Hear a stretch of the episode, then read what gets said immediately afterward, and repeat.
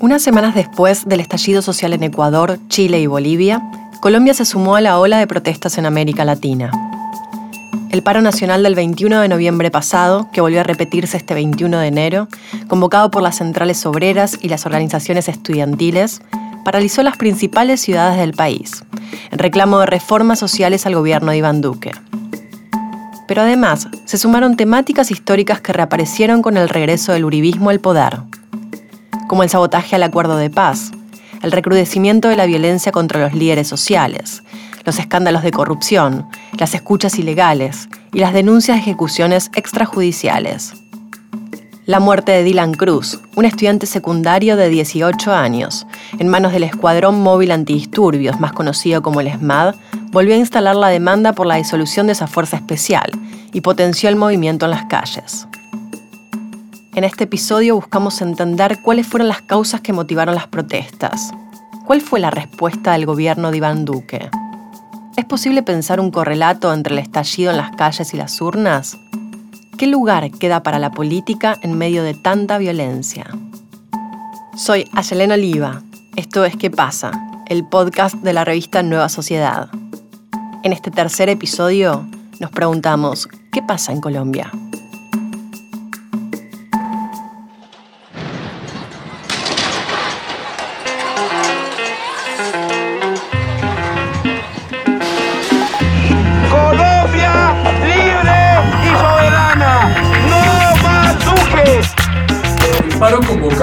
El 21 de noviembre hace parte de la estrategia del Foro de Sao Paulo que intenta desestabilizar a la democracia de América Latina, secundado por grupos opositores cuyo propósito ha sido bloquear al gobierno del presidente Iván Hemos visto cómo las fuerzas públicas han agredido eh, menores, personas, han llegado a destruir las marchas que eh, en algunos momentos han sido pacíficas. La estabilidad de Colombia no puede estar en este momento abierta a las apuestas de unos pocos.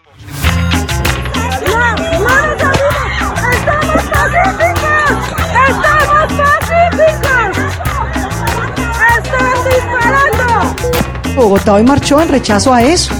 al asesinato sistemático de líderes sociales, a las chuzadas, a las amenazas reiteradas de las águilas negras y a todas las demandas sociales y económicas que tiene el Comité Nacional de Paro. Pero los derechos del pueblo no se negocian, se exigen. Pues al gobierno principalmente que no se les olvide quién les, les dio el poder que ahora tienen y a las autoridades que no se les olvide por quién es el que por quién es la lucha, la verdadera lucha. No es contra nosotros, y el gobierno no se les olvide quién les dio el poder.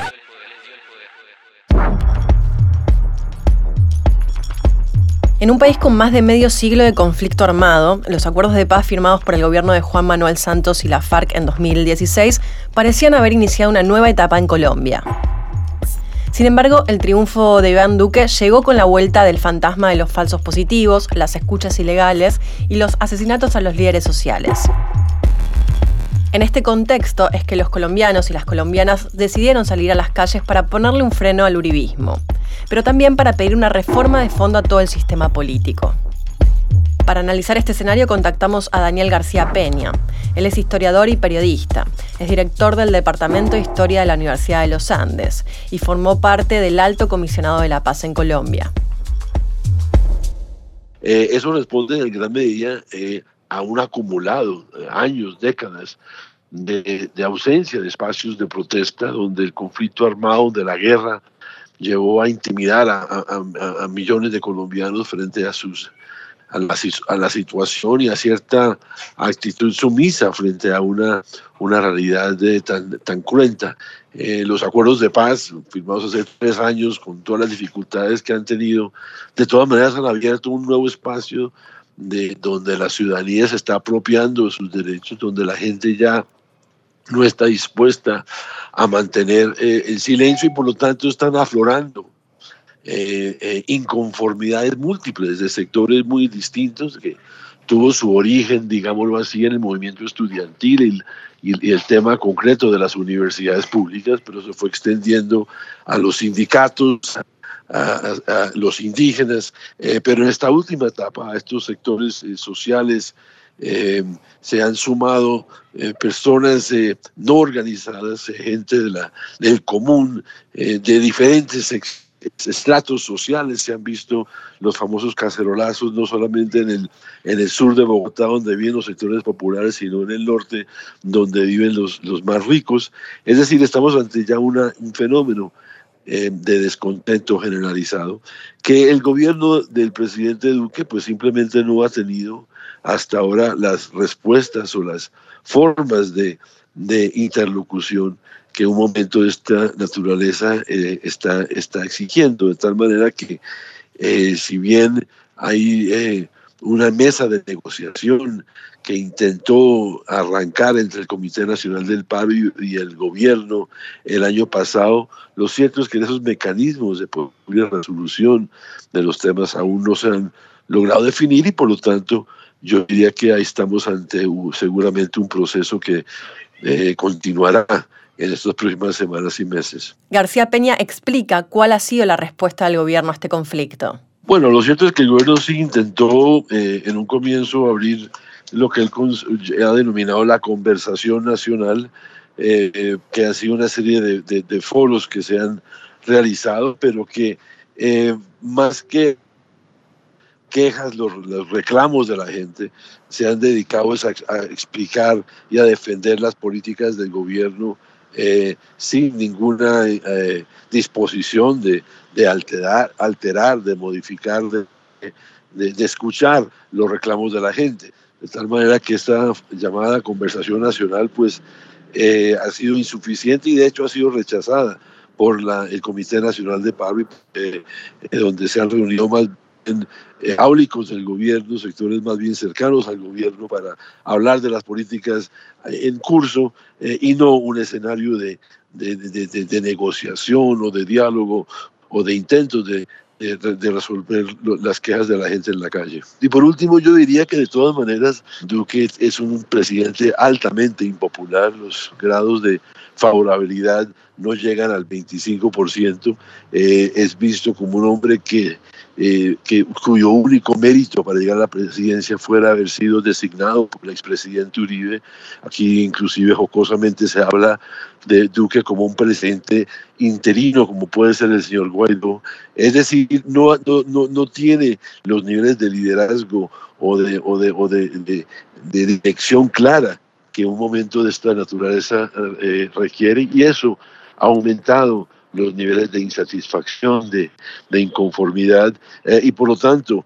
digamos, el, el objeto, el, el, el, blanco principal de la protesta es el presidente Duque y su gobierno, que se ve como un gobierno incapaz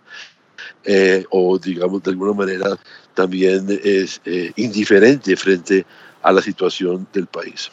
García Peña analiza cuál es la relación entre lo que está pasando en las calles y el plano electoral.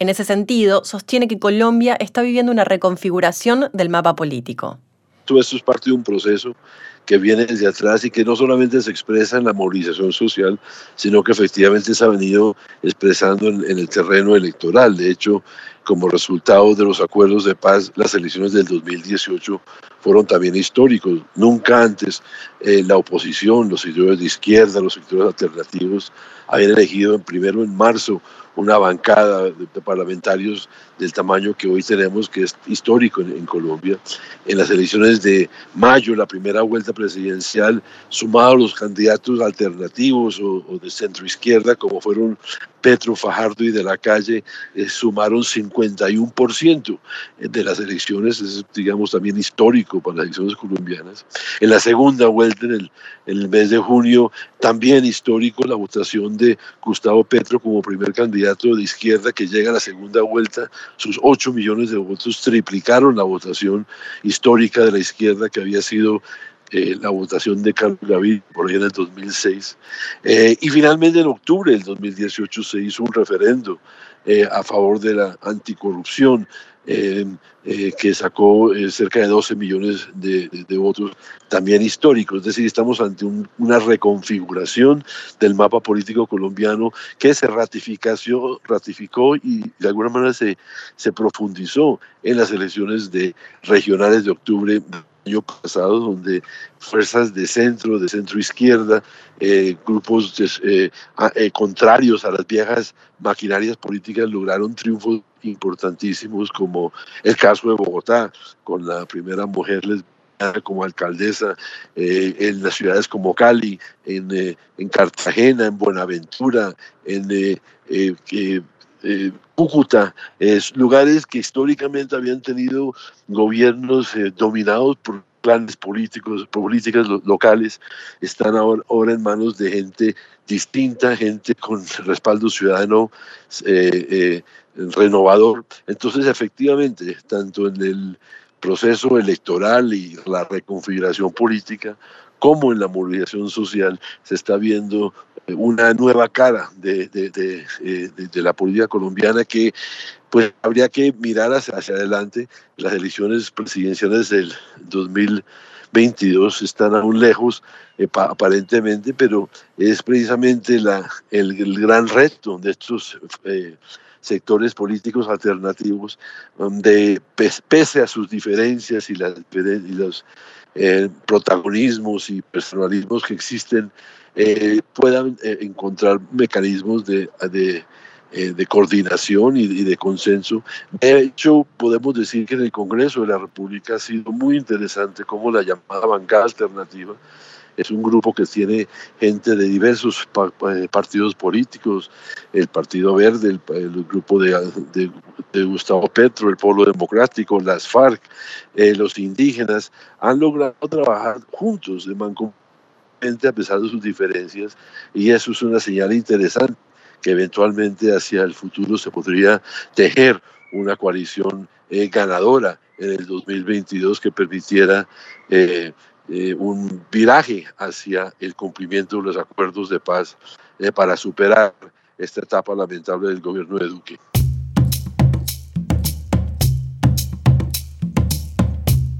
En las últimas semanas mucho se ha escuchado decir que Colombia ha vuelto al pasado. Y es que en lo que va del año, un líder social es asesinado por día. Según cifras oficiales de la ONU, 107 dirigentes perdieron su vida en 2019.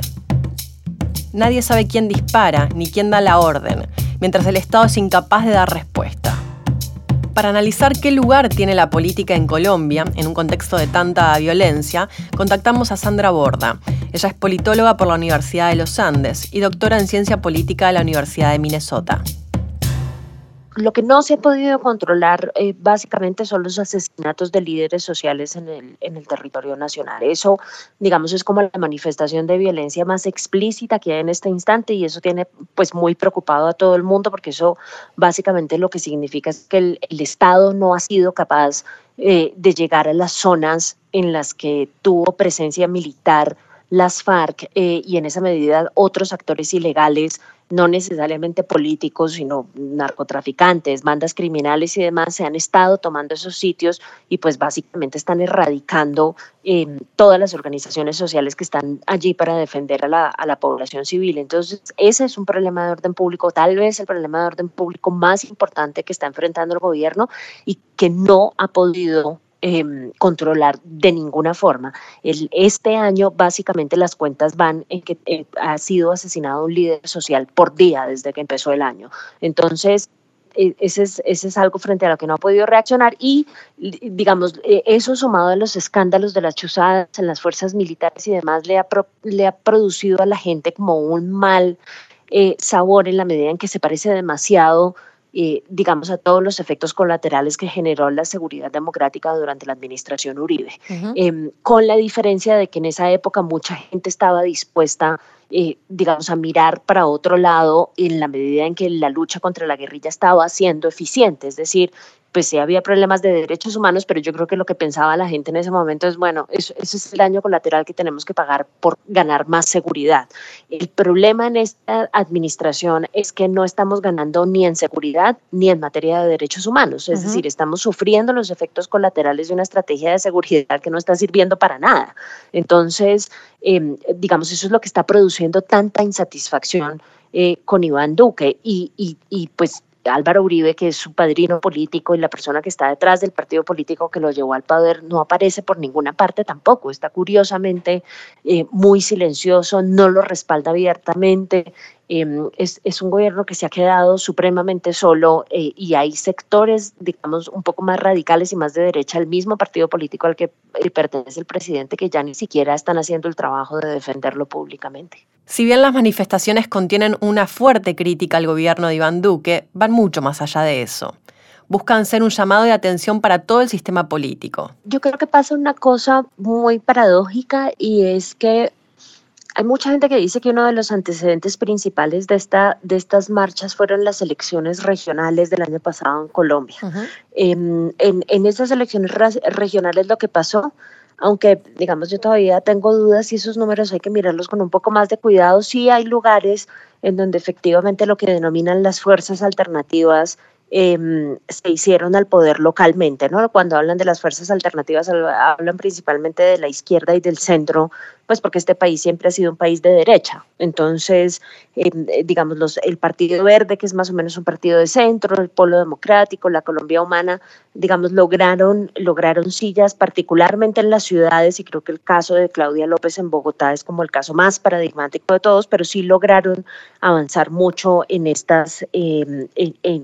resultados electorales. Entonces, hay gente que dice lo que, lo que está pasando es un cambio como súper, súper tectónico y estructural de cultura política en Colombia. Es decir, la gente eh, definitivamente ya no encuentra ninguna razón eh, para seguirle apostando políticamente a los partidos políticos tradicionales. Eh, antes lo hacían, digamos, porque eran los únicos que prometían mantener la seguridad en un escenario de conflicto armado. De pronto lo que está pasando es que ese discurso ya no convence.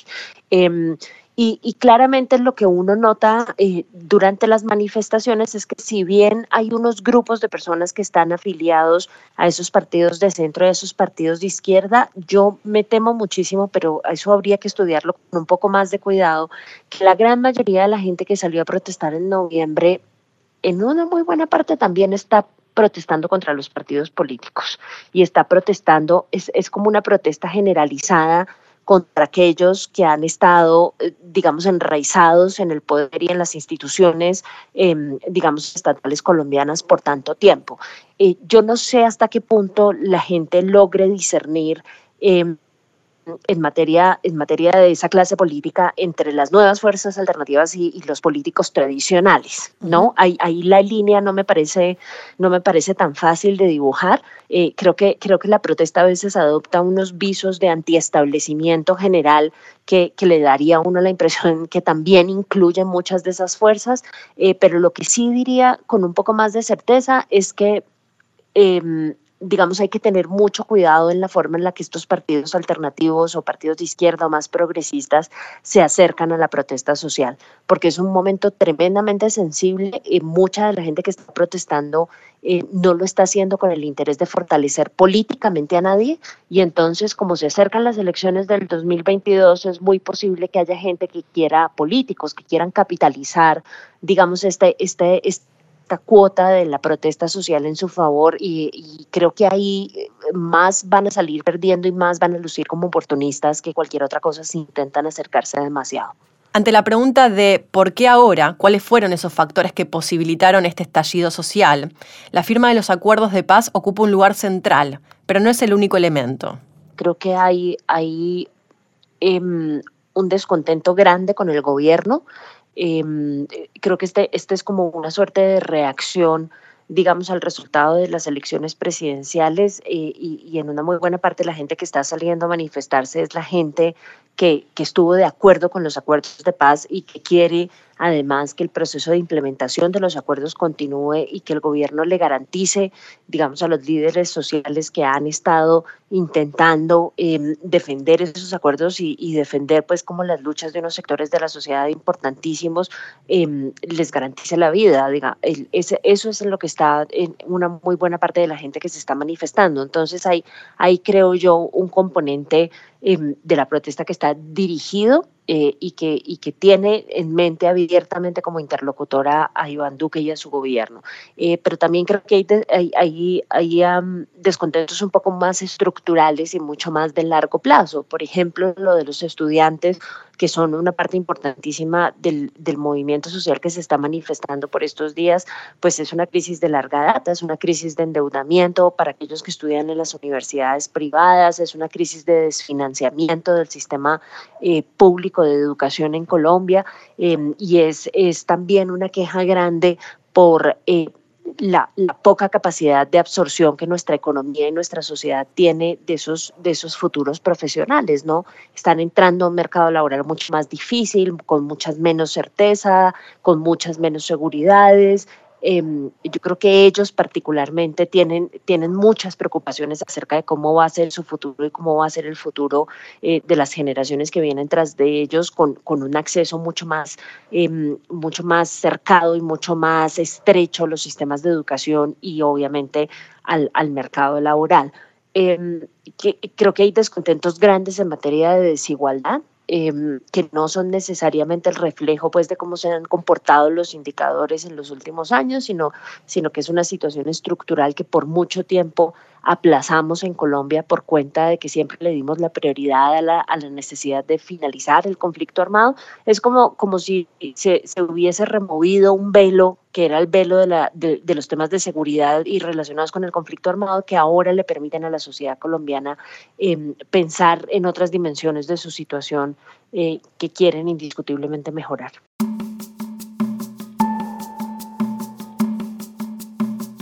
En este episodio analizamos cuáles fueron las causas que dieron lugar a estas protestas. Vimos cómo la firma de los acuerdos de paz resultó ser la antesala que permitió una reactivación de la participación política. Analizamos cuál ha sido la respuesta por parte del gobierno de Iván Duque. Y nos preguntamos si lo que pasa en las calles encontrará algún tipo de traducción en el plano electoral. También analizamos la violencia política en Colombia y vimos cómo el gobierno está siendo incapaz de garantizar la seguridad de los líderes sociales, en especial en las zonas en las que tuvo presencia militar la FARC. Si quieren profundizar en el tema, les recomendamos que lean los artículos de la revista Nueva Sociedad sobre Colombia, que pueden encontrar como lecturas sugeridas abajo de la entrada de este podcast en el sitio de la revista, nuso.org. También nos pueden escribir a quepasa.nuso.org o usar el hashtag que pasa en redes sociales para hacernos llegar sus comentarios.